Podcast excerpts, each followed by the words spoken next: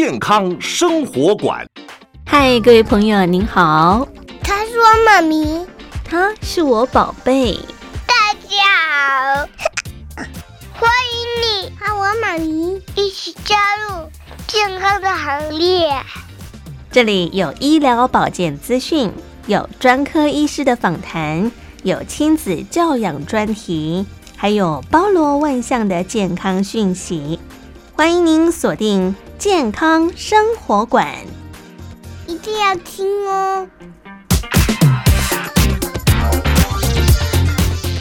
健康生活馆呵护您健康每一天，各位亲爱的朋友，您好，我是佑佳，欢迎您收听今天的节目。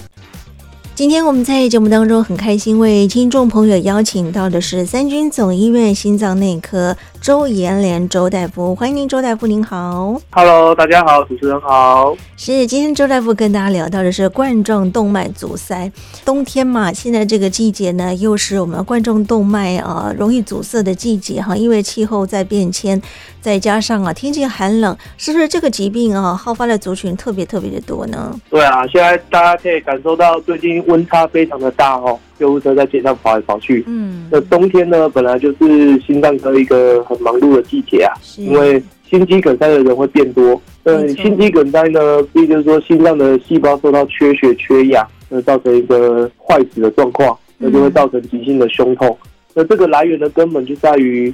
之前有可能就已经有一些冠状动脉疾病，但是没有被察觉，等到发作的时候就变成心肌梗塞这样子。真的，嗯、所以我们看到啊，我们的心血管疾病是国人健康的大敌啊。当然，我们根据卫生福利部的统计资料呢，大概是一百零五、一百零六年连续两年跟心血管疾病相关死亡人数的总和，其实已经超过了癌症了哈。而国人十大死因当中，跟三高关系紧密的，就是我们的心血管的疾病。在最近十年的死亡人数呢，其实这个比例也逐年在往上攀升哈，也是癌症死亡人数成长率的将近三点五倍之多哈。所以刚刚我们的周大夫也提到，像尤其冬天嘛，也有听到很多在街上这个救护车的声音啊，所以就可以想见，其实，在冬天啊，好发类似像这样的一个心血管的疾病呢，就逐年在往上攀升。当然，我们也因应看到了，现在已经是高龄化的社会了哈。随着年龄的增长，人体的心血管会开始逐渐的老化，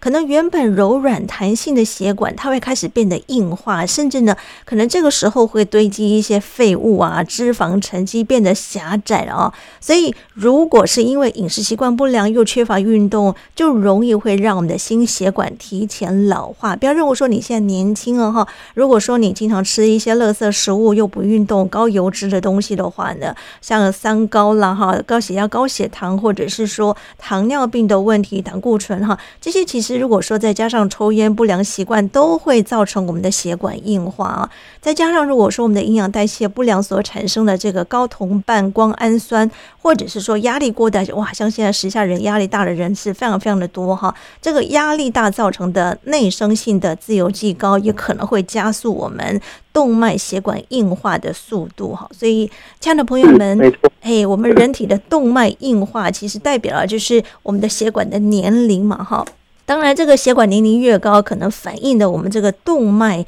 僵化、硬化的速度就会更高，罹患我们的心血管疾病风险自然就会增加很多啦。所以呢，我们今天呢就要透过我们的周大夫来告诉大家，哎，我们今天所提到这个冠状动脉哈，先跟大家科普一下，我们这个冠状动脉哈，它其实有三条主要的动脉，对不对？我们冠状动脉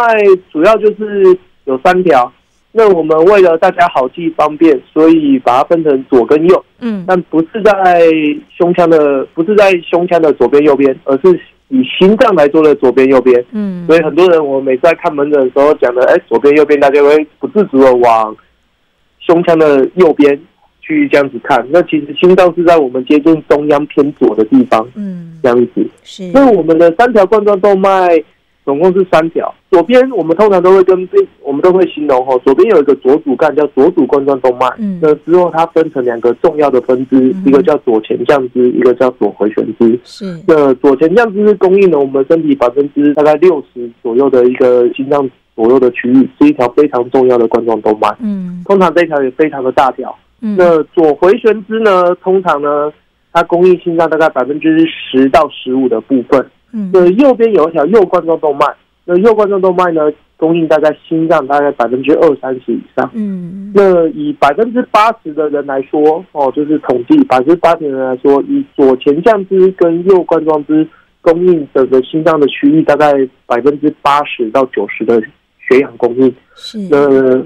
左回旋支大概就是相对来说就是比较少一点。嗯，那另外有百分之二十的人，他的供应它是以左前降支跟左回旋支为主。供应的心脏百分之八九十的区域，那右冠状支就会比较小掉。是，所以今天如果在冠状动脉发生问题的时候，我们要如何去做处理，就会凸显出这三条冠状动脉是。谁是比较重要的，是要的去做处理。左前降支对于每个人来说都是最重要的一条冠状动脉，这样子。嗯，所以也就是我们如果说民众他有哪一条血管堵塞的话，就是要先去检查看看到底是哪个位置堵塞，我们才能够看看到底接下来应该怎么样去做一些疗愈的工作。对，通常就是我们冠状动脉疾病在阻塞的时候啊，大部分人会有一些症状了哦。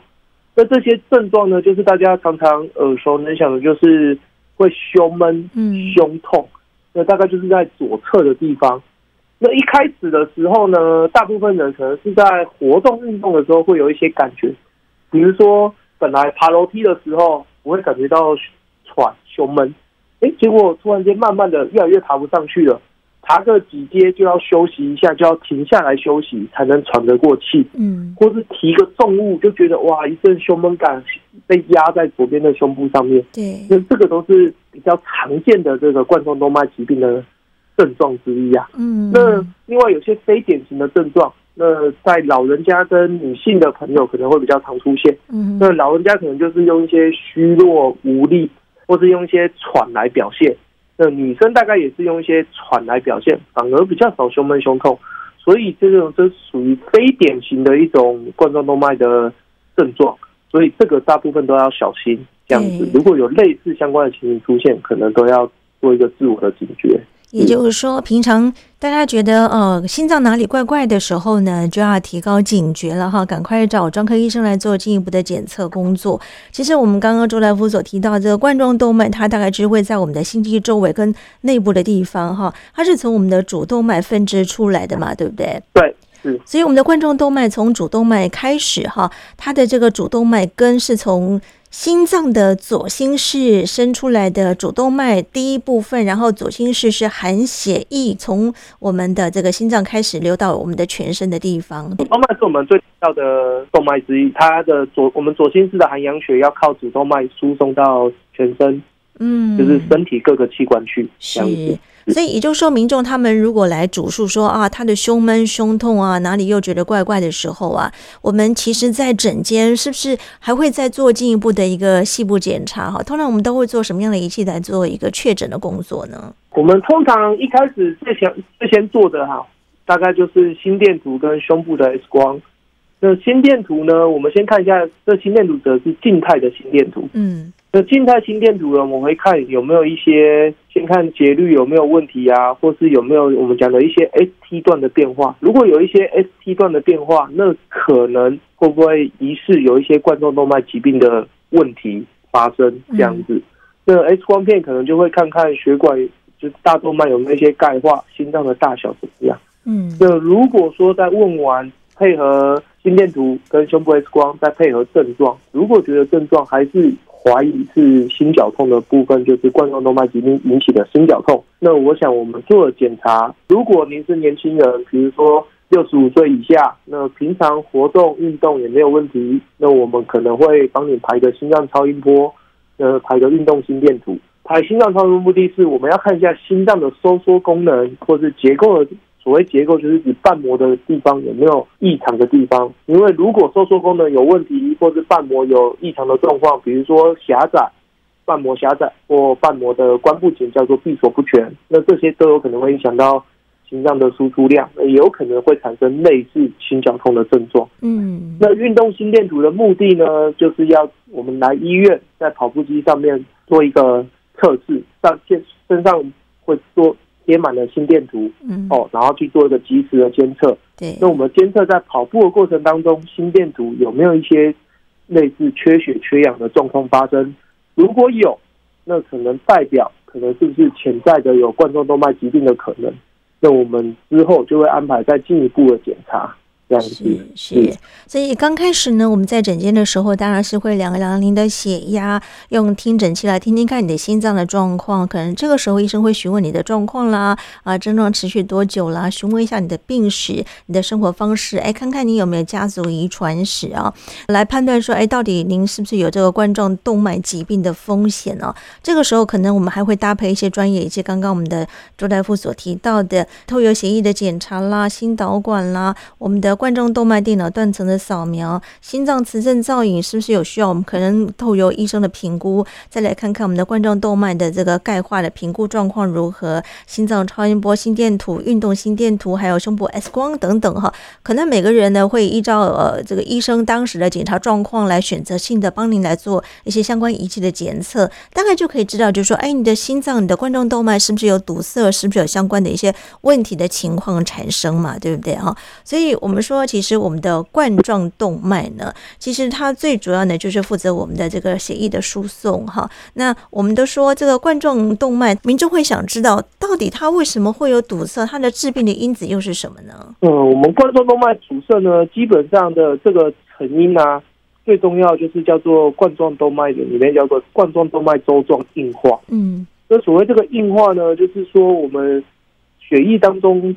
一些脂肪。然后胆固醇，然后血小板啊这些等等的堆积在血管里面，最终形成一个血管的斑块。嗯，那这个斑块呢，如果形成越来越大，慢慢会造成冠状动脉阻塞，就是大家俗称的狭窄这样子。嗯、对，那我想这那狭窄的原因呢，大部分呢，我想跟抽烟，我想是最重要的，然后高血压。高血脂、糖尿病，刚刚讲过的三高，对哦，还有生活的压力这些等等的，这些都是一个最重要的冠状动脉疾病风险的因子。那、嗯、另外就是刚刚主持人讲到的家族史也是其中一个蛮重要的。如果家族里面有男性是小于五十五岁，有得过早期的心肌，五十五岁前就心肌梗塞过，或是女性是小于六十五岁前就有心肌梗塞过，嗯，那大概这个都被怀。都被高度怀疑是有家族性的遗传的因子，那可能就是要小，在平常的时候，可能就要注意这些三高的控制，然后还有这些的症状的发生，那都要都要，如果有，那可能就要有警觉这样子。所以像这些对象都是高风险族群了哈，要特别的留意啊。所以刚刚提到冠状动脉，它是我们体内主要的一条血管哈，是我们心脏啊提供血液，并且让你的心脏能够跳动，并且将血液呢输送到我们的全身各地哈，包含我们的氧气、营养的物质输送到我们的全身啊。所以我们说这个冠状动脉硬化呢，它也会导致我们冠状动脉的一些。疾病，刚刚我们周大夫所提到的，像一些斑块累积哈，聚集起来哈，你的动脉呢就会变得狭窄僵硬。这个斑块呢，它就会堵塞或者是损害到你的动脉，而限制到你、呃，可能阻止你血液流向我们身体其他部位的一个机能，这些功能就会被受损哦。所以与此同时呢，你的心脏也没有办法接收到足够的血液，所以你的心脏就没有办法正常的工作哈。所以你常会觉得说，哎，好像吸不到氧气啊，心脏好像跳不太。过来就是有缺缺氧的状态哈，导致你的胸部会感觉到会有这种心绞痛，让你面临心脏发作的这种风险。所以冠状动脉有斑块累积的人，通常会在你的身体其他部位，可能是不是也会看到是不是有青斑紫斑的聚集？那是不是也会容易会导致我们的颈动脉，或者是说我们的这个周边动脉疾病的一个相关疾病的产生呢？会，通常根据统计啦，哦，冠状动脉像这种。疾病的人可能百分之五十都合并有一些下肢动脉疾病，嗯，那尤其又以糖尿病的病友，风险就会再更增加。是，那下肢动脉疾病呢，也是因为血斑块堆积之后造成的血管阻塞，嗯，好之后阻止了血流，减少了血流往下肢供应，那可能就会造成伤口愈合不良啊，或是造成跛行啊这些等等的症状。嗯，那另外在冠状动脉疾病的部分呢，因为冠状啊，我在颈动脉疾病的部分呢，颈动脉的斑块堆积，这个也是显而易见。所以很多人，也像有的健康检查，在自费的健康检查方面，有的人就会去，哎，都拿个体检报告来说啊，他医生告诉他，这个颈动脉斑块有堆积、有狭窄，那是不是怀疑心脏是不是也有问题？嗯，那通常呢，颈动脉有狭窄、有斑块，但冠状动脉可能也有堆积，但是堆积到多少程度，到底血管狭窄了多少？那还有要配合有没有症状？我想这些可能都是要再进一步检查的。是，要做就是意就是说，如果你健康检查到跟你说啊，颈动脉有部分斑块堆积，可能或许是百分之三十，或者是百分之四十，但都还不到五十的状况底下，可能先把危险因子刚刚讲的三高的风险先控制好，嗯，然后看看自己有没有一些心绞痛的症状，然后来医院配合做其他的检查。我想这个才是可能是比较。重要的这样子，对，哇，先不用说啊，自己马上就啊，我心脏血管会不会堵塞啦？这样子，然后就开始很紧张。嗯，这样子没错。我觉得平常生活当中要控制好三高就不是件容易的事情了哈。因为，嗯，我们说这个三高，比方说我们的高血压，又不是说我今天吃一个药哈，我正常规律生活，它马上就可以降得下来，这是要长期奋战的。对，通常很多人就会啊，我高血压是不是可以不用吃药啦？嗯，糖尿病、胆固醇是不是控制好，抽血都不错，是不是我接下来就不用吃药了？嗯，可是通常呢，这个我就会跟。就会访问我的病人说：“那我们有办法去解决老化这件事情吗？身体老化这件事情吗？那另外一个，你有办法去解决基因这件事情吗？因为糖尿病跟胆固醇目前被认为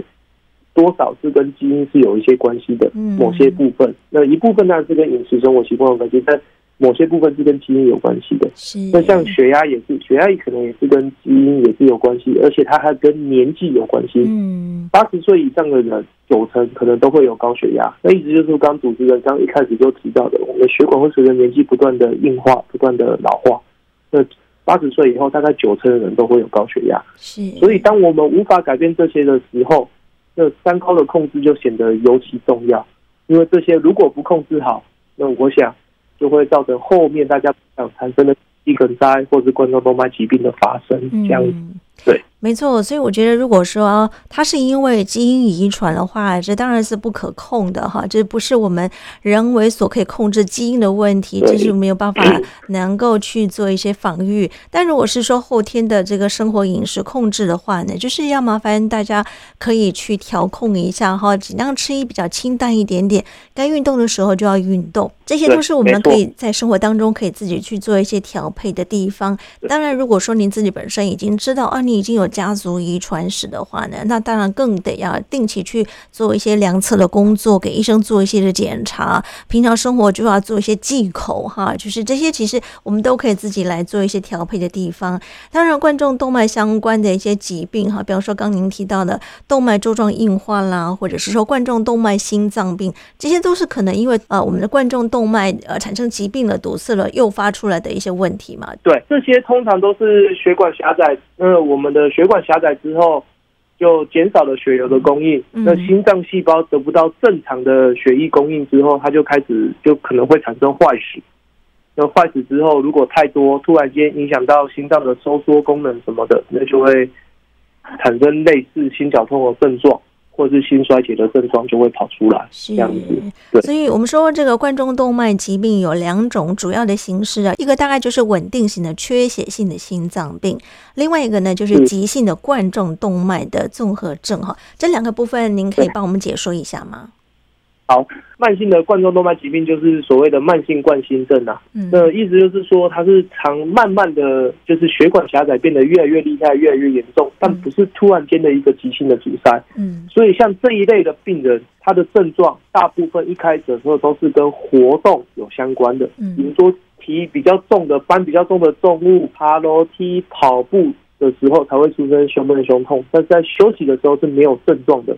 那有可能会变得运动的。他的能力会越来越下降，走个几步路，慢慢就越来越喘，连洗个澡可能都喘，但是都在休息之后可以得到缓解。那这个就是属于比较慢性冠心症。嗯，那如果是急性的心肌梗塞，顾名思义就是说血管间突然间的。血流量它的狭窄程度突然间增加，导致血流量突然供应变少，嗯、心脏没办法去适应到这个状况，所以产生了一个急性的心肌梗塞。是。那这一类的状况底下，就有可能突然间你在吃个饭，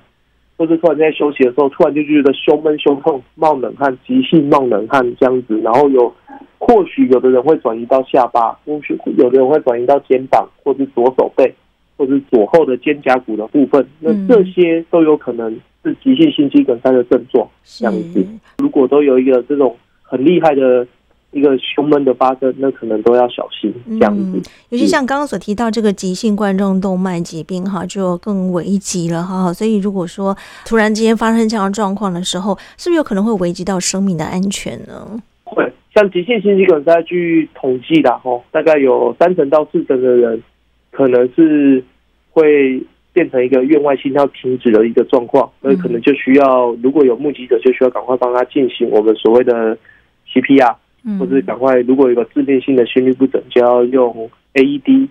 来方式来做处理，这样子。那还有没有其他可能会影响到冠状动脉的情况？比方说，像有些是不是有动脉瘤，这个血管它突然之间隆起了哈，这个血管壁隆起，是不是同样的也会诱发这样的问题呢？我们常见的在百分之六七十，就是刚讲的。堵塞的一个状况嘛，嗯，那我们有剩下百分之二三十，就是刚刚主持人提到的，比如说第一个，它的冠状动脉比一般人还要大很多，那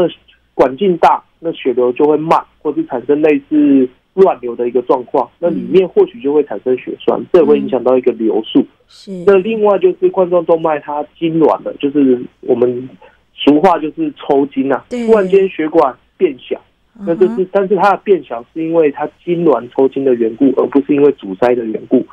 那另外，有的人会有类似有心绞痛的症状，可能就是我们讲的心肌桥。嗯，那心肌桥呢，就是说血管，我们冠状动脉原本都是走在心脏肌肉的表面层上面，那它像地下道一样，它钻进去心脏肌肉的组织，然后要再再跑出来。那这一段在地下肌肉组织的部分，有时候就会被这样子肌肉夹一下。夹一下，夹一下，产生类似心绞痛的症状。嗯，因为产生类似缺血嘛，就会产生心绞痛的症状。所以这些都有可能是夹心症或是心绞痛的原因。这样子，哦，这算是比较变异型的心绞痛了哈。所以刚提到痉挛，为什么我们的动脉肌肉会突然收缩啊？那突然收缩的原因是什么？呃，突然收缩的原因，大部分跟很多人就是容易紧张啊。哦，情绪容易紧张的病人，或者是 A 型的人格，那情绪突然生气，对，那这些都会让血管突然间收缩。那当然呢，有一部分跟我们的血管的跟三高的也是有关系的，就是说在早期的三高也会造成血管的管壁啊这些结构。会造成一些类似受伤的情景，那也有可能会产生比较容易痉挛的状况发生。这样子、哦、是，所以情绪呢，最后还是保持一个比较平稳的状态哈。当然，可能有时候会因为某些事情特别特别的生气，或者是说没有办法能够让自己过得去哈，压力过大的时候，可能还是要麻烦让大家找到一个舒压解压的一个出口了哈。对，特别是有三高的人更要情绪有时候。我们更会请他要平稳呐、啊，对，或是在某检查出来已经说，哎，你可能有类似的症状了，但是还没有到那么严重，可以用药物控制。嗯，但是可能还是要保持情绪的平稳，因为常常有碰到一些案例，可能就是啊，突然间生气，然后突然间就。说变急性心肌梗塞了，没错，就是连续剧的这个剧情常常会上演。那就是说好要控制情绪，谈何容易的一件事情啊！可能在没有碰到事件的时候，在非常理智状态，我们都能够认同这样的一种说法。可是呢，当自己碰到一个让自己觉得啊情绪过不去，或者说不合理的状态的时候呢，那个情绪高涨一来的时候，可能把这个原有知道的道理啊，完全都抛诸脑后了哈。对，所以还是得要让自己。稍微稳定一下我们的情绪哈，才能够控管好我们的身体的健康啊。刚刚我们也提到这个人体的动脉呢，它其实会随着年龄的。增长哈，它的这个血管啊，可能老化了、退化了、硬化了，或者是堵塞了，都可能会造成我们的动脉啊相关的一些的疾病哈，冠状动脉。可是呢，我们说哈，人嘛开始慢慢的变老，到底呃，我们怎么样来评估说我们的血管是不是有堵塞？堵塞到什么样的程度哈？年纪大了，是不是我们就得要去做一些相关的一些仪器来检测，了解自己血管啊堵塞的状况啊？这个部分该怎么样去做进一步了解？这个部分呢，心电图跟心脏超音波跟运动心电图是一个第一线的检查，它也是非侵入性的，那也可以告诉我们一些问题。那接下来就是一些三高的控制，嗯，有没有控制的控制得当？那有些人三高有吃药，但是常常也没有控制到我们所谓的一个目标。比如说高血压，可能建议就要控制在一百三八十以下，那跟年纪没有关系。即使你是八十岁、九十岁，可能也是要控制在这个下面。嗯，那胆固醇呢？坏的胆固醇就是所谓低密度胆固醇，可能也是要控制在大概一百以下，可能也可以减少心血管疾病发生的风险。那糖尿病的病友呢，可能你的糖化血色素就要控制在七以下，那可能这也是目前的证据看起来是比较可以减少心血管疾病的风险。嗯，那比如说像说，哎，真的担心的哦，我已经开始有一些平常就有一些胸闷、胸痛啊，走路也喘啊。那如果来心脏科，我们优先排的可能会是一个核子医学的心脏灌流扫描检查。嗯，那这个呢是用药物注射。来模拟心脏压力状况底下，它一个心肌的耗氧量，呃，会打一个同位素进去，嗯，然后然后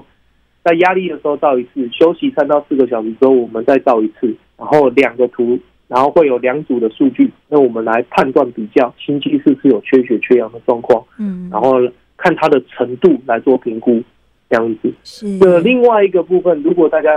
最近就是健检。好像也蛮常看到病人就直接做了冠状动脉电脑断层，嗯，那可能都是五百多切、六百多切的这种轻视的。那这个是一个结构的检查，这个就是说，它可以直接告诉我们三条冠状动脉到底有多少百分之多少的狭窄，那有没有到严重的狭窄这样子，嗯，然后来判断到底有没有冠状动脉疾病。那刚刚上一个提到的核子医学检查是一个功能性的检查，我们是看心脏有没有缺血缺氧的状况。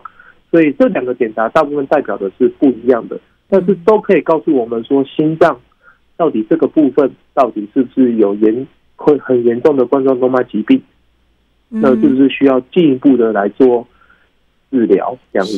是，所以我们说人体的冠状动脉啊，在年轻的时候，比方说三十岁以前，大概很少会有这个堵塞的问题哈。即使是很多男性从四十岁之后呢，血管它会开始出现脂肪的堆积啊，血管内径呢未必会受到一些影响。不过呢，年龄在增长，到了四十五岁、五十岁以后呢，可能就会发现有一些堵塞的问题哈。当然，堵塞比率看每个人的状况不同，会随着年龄越来越大，可能堵塞程度呢，当然就是说越越来越严重。而我们看到这个女性啊，女性可能会受到荷尔蒙的保护，大概一般会比男生稍微晚个几年的时间才会发生我们的血管堵塞的状况啊。不过这些其实也都会因人而异了，对不对哈？当然，我们说这个血管堵塞的状况呢，可能每个人必须要来自我检测一下，看看你的生活饮食调配的状况啦，你的运动啦，或者是说你有没有家族遗传史，自己都可以来做一些评估的工作哈。那如果说我们来看呢，要更精准的知道自己动脉血管的健健康状况，刚刚我们的周大夫也提到过了，可以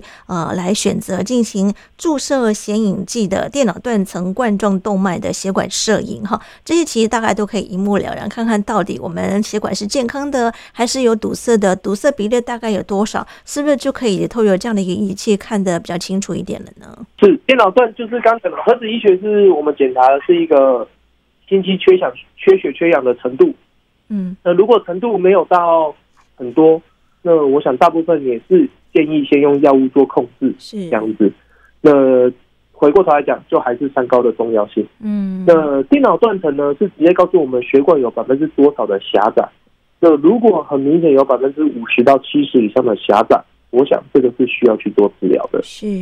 但如果说您在做检测啊，发现哎都正常的话呢，其实五年之内就不用再做检测了，是吗？呃，是大概三到五年之内，嗯，可以就是好好控制。我想应该是可以不用再很每年去做这些检查。第一个是这些都有放射线，没错，对身体也不一定是好的。嗯、对，但如果说你检测出来堵塞程度大概是在百分之二十五到四十九的时候呢，就要建议您两到三年之后呢，还要再来做一个检查哈，看看是不是有更堵塞的状况。如果说堵塞达到百分之五十以上的话呢，就要建议立即要进行相关的一些治疗工作，来评估一下你的心肌是不是有因此而缺血。不过呢，这些检查哈都没有健保给付，对不对？电脑断层是没有健保给付的，嗯，那是需要各大医院都是需要自费的。是，那核子医学扫描检查是健保给付的，这个是可以健保给付的。好，不管怎么样，就是说哈，我们去做个检测啊，可以让自己安心嘛。哈，真的有问题的时候呢，及早跟医生做配合。就是当你比平常走路啦，或者是运动的时候，感觉有喘、有闷、有心口像是一块大石头压住的感觉哈，这个时候呢，其实都是一个警讯了哈。麻烦亲爱的朋友，千万不要讳疾忌医哦，哈，要赶快找医生来做进一步的检测工作是很重要的。可是呢，又有民众会想说，那究竟这个血管呢，堵塞到什么样的程度需要做侵入性的治疗呢？周大夫，就是核子医学的检查，如果心肌有很中度到严重以上的缺血缺氧，那如果用药物治疗，也还是会有相关的心绞痛的症状。这时候我们可能建议就要做心导管。嗯，那如果是冠状动脉电脑断层的冠状动脉摄影，大概五十到七十以上，合并有症状，一样药物治疗。一样是有还是有症状的话，也是要做心导管。那大家会对于心导管说啊，我做了心导管，是不是就一定要放支架呢？嗯，那其实这是这是没有一定的。意思是说，心导管它是先检查之后再接受治疗。嗯，那心导管进去做的第一件事情是，先在三条冠状动脉做一个准确的摄影，摄影完之后。看哪个部是不是真的有狭窄？那狭窄的程度有多少？如果有狭窄大于百分之七十以上，根据健保的规定，这个是可以放支架的，只是配合是需要放可以放支架做治疗的。那如果是五十到七十，那我们可能会用目前还有一些血管内冠状动脉血管内的超音波，或是冠状动脉的一些压力的测试来确认。这条冠状动脉的狭窄是不是已经影响到了血冠状动脉血液的供应？那如果没有，那我想基本上这个是不用去做治疗的，应该用药物控制就做，应该是可以的。是。那小于百分之五十，通常都是药物先治疗，嗯，之后控制三，控制比如说有抽烟就要戒烟，要控制三高。这样子来做一个处理，这样子。嗯、通常这个控制哈，就是所谓的药物的疗程，约莫大概是需要多久时间？它是一旦检测出来就是要终身服药吗？药物的部分就是回过头来就是说，我们的危险因子要控制，所以在治疗冠状动脉的疾病的同时，三高的药物还是要持续的吃。嗯，那可能我们就会吃，大部分的病人我们都会给他吃阿司匹林，就是所谓的抗血小板的药物。嗯。那这个呢，可能就是会建议，就是我们可能会用八十一 mg 的，或者一百 mg 的，可能这个就会要吃终身这样子，那预防突然间血管的斑块破裂形成血栓，减少这些的风险发生这样子。那至于呢，心脏本身的药物呢，像慢性的冠状动脉疾病，我们开的一些药物呢，来减缓这些症状的呢，我想就是单看症状而定。嗯，如果有症状。我们会给药，那药如果吃了一段时间，那发现症状都缓解了，那活动、运动、生活也都可以正常，我们可以试着在减。慢慢的看，是不是把一些药物可以做一个减量的动作？是，但是可能这个都要以每个人的状况而异啊。对，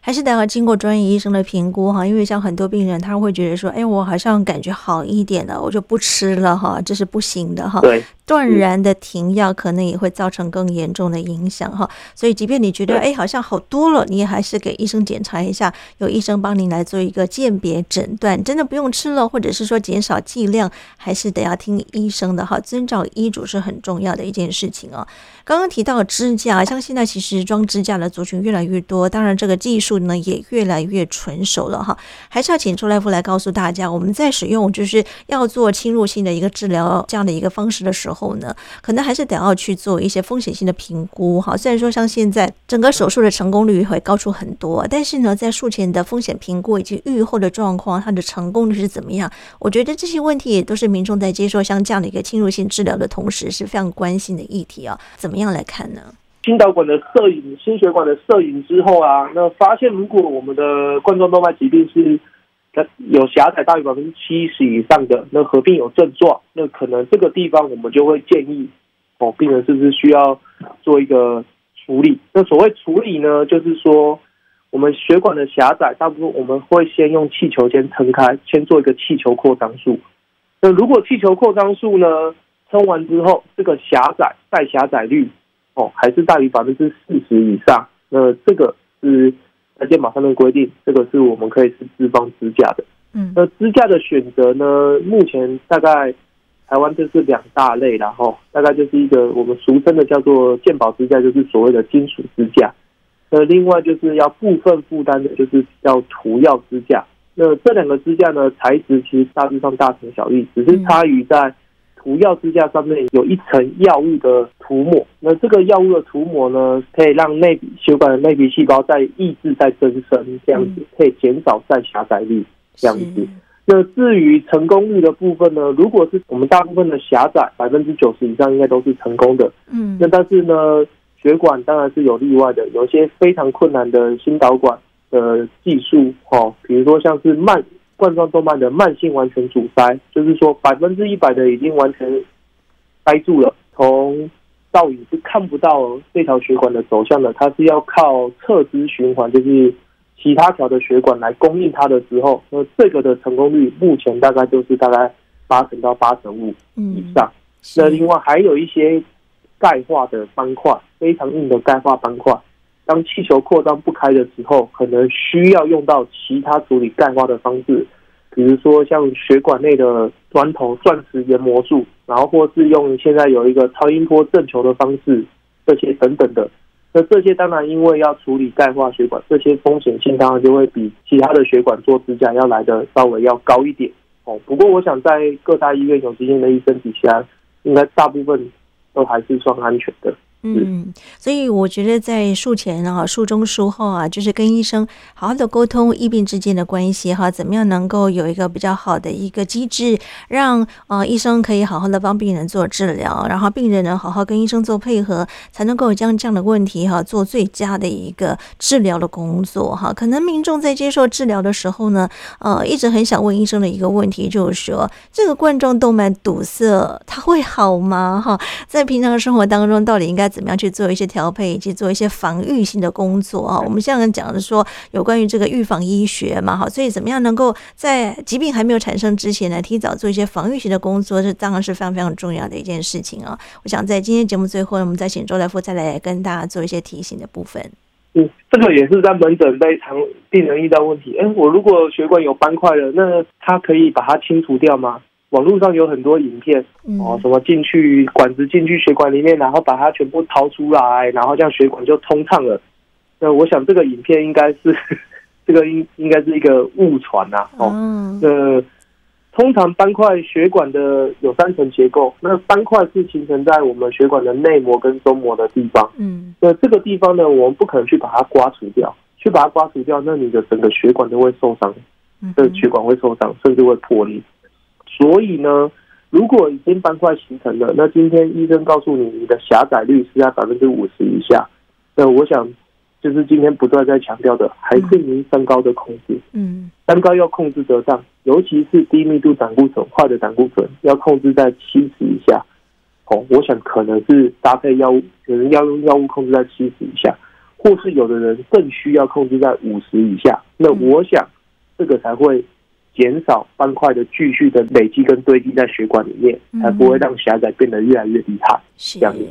所以在生活当中哈，我们呃再次提醒大家，还是得要去管控好我们的生活模式哈，不要抽烟，更不要抽这个所谓的电子烟，或者是使用任何的烟草制品啊，限制生活当中的钠。饱和脂肪、反式脂肪跟糖的摄取，有益心脏健康的食物，比方说，我们可以吃一些地中海的饮食，哈，这是一个可以有效降低我们的心脏病或者是说中风风险的一种方法。当然，每天呢养成运动的习惯，限制饮酒，像现在已经到年底了哈，可能这个年节期间呢饮宴的机会多了哈，亲爱的朋友，你也必须要先问问看你的身体堪不堪负荷这些外来物，烟酒、槟榔，甚至是。一些外来的一些刺激的物质，真的还是要以自己身体健康为重哈。可能我们可以告知一下你的亲朋好友。你的心脏有问题，我现在正在接受治疗哈。那当然别人就比较不会去敬你烟、敬你酒哈。我觉得这个就是可以跟大家来做一些告知，然后自己也可以保持好身体健康一个很重要的部分，这样才能够真正远离这个所谓的风险的因子嘛啊。当然，如果说您在接受一些治疗的同时的话呢，才能够真正的远离这些可能带来的一些风险，才能够让你心脏维持在一个最佳状态嘛，对不对？是，OK。提醒大家，就是有在吃三高的控制。就是要按时的吃药啦，嗯，呃，也不要贸然间的突然间停药，因为常常有的个案也是突然间自己就贸然停药，那突然一个月、两个月之后，突然间就突然发生了心肌梗塞，是，或是一些其他的心血管疾病，那这样子都是对自己其实本身或对家人都是一个伤害啊，或是一个负担这样子，对，也影响到了生活品质。嗯，抽烟是最重要的，尤其是。年轻的男性朋友。能戒烟的就要戒烟，嗯，不要再抽烟。年轻的心肌梗塞。百分之八九十以上都跟抽烟有很大的关系，真的，所以不要仗着自己年轻啊！很多人都认为说无所谓，没关系啊，别人抽他也跟着抽，一旦抽上瘾了，要戒就挺难的一件事情哦。所以还是麻烦亲爱的朋友爱护好自己，身体健康是很重要的喽。好的，很开心，我们今天透由三军总医院我们心脏内科周延连周大夫的分享，也提供大家听听看，做个参考喽。谢谢周大夫，谢谢大家。Heart overhead, and I guess love to watch the way you made me into a mess. Hands on my dress, neon red. You were everything I didn't need until you left. Now I'm dancing around my lips.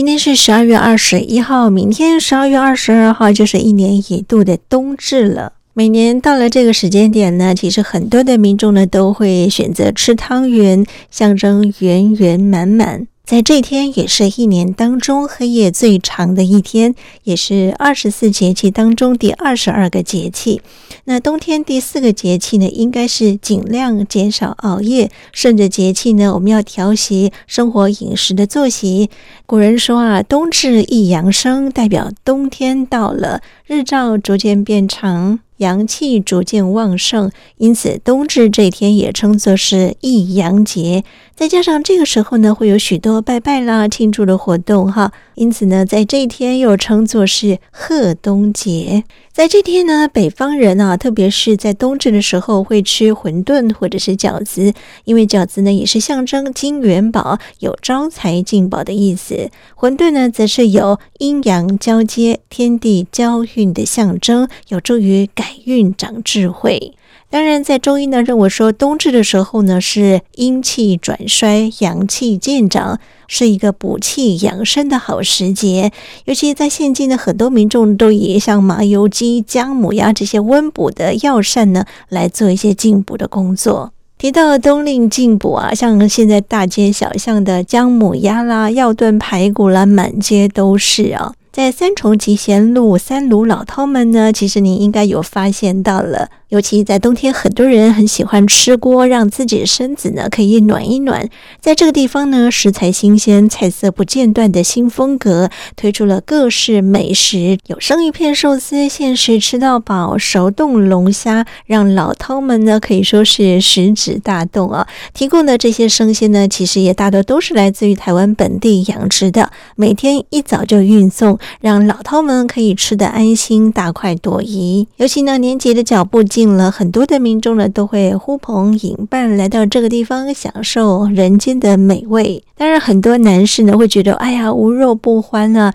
在这里呢，你也可以找到日本和牛、澳洲和牛，还有阿根廷天使的红虾、日本生干贝、硕大美味的台湾牡蛎，以及非常爽嫩可口的松阪猪。哇，讲到这里，亲爱的朋友，您是不是已经垂涎欲滴了呢？那或许你会想说，哎、那我吃素的怎么办呢？其实呢，很多店家都帮素食者想到了。其实，在这个地方呢，素食朋友也不用担心哈，有许多素食的养生锅可以让您安心的品尝。当然，最令人兴奋的是还有满额抽泰国鸡加酒，是不是很令人动心呢？行销企划游桂元说：海鲜我们提供了所谓的天使红虾。还有炒虾，那目前呢，在十二月底前呢，我们还有做一些活动，就是四人成行就送两只龙虾。像我们最近就引进了日本的松叶蟹、北海道雪蟹。十二月冬季，我们又特别推出了一个叫做姜母鸭锅、剥皮辣椒锅，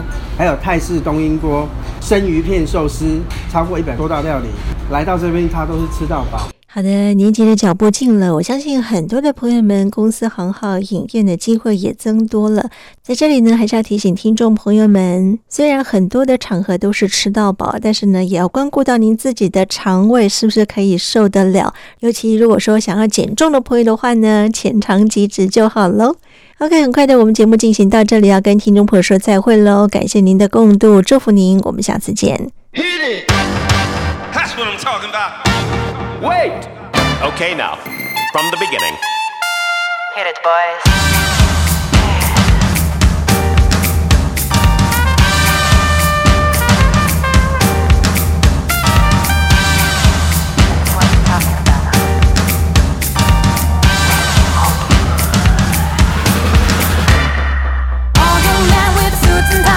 sitting in the crowd smoking big cigars. I hope you're ready for what's coming now that would bring it down.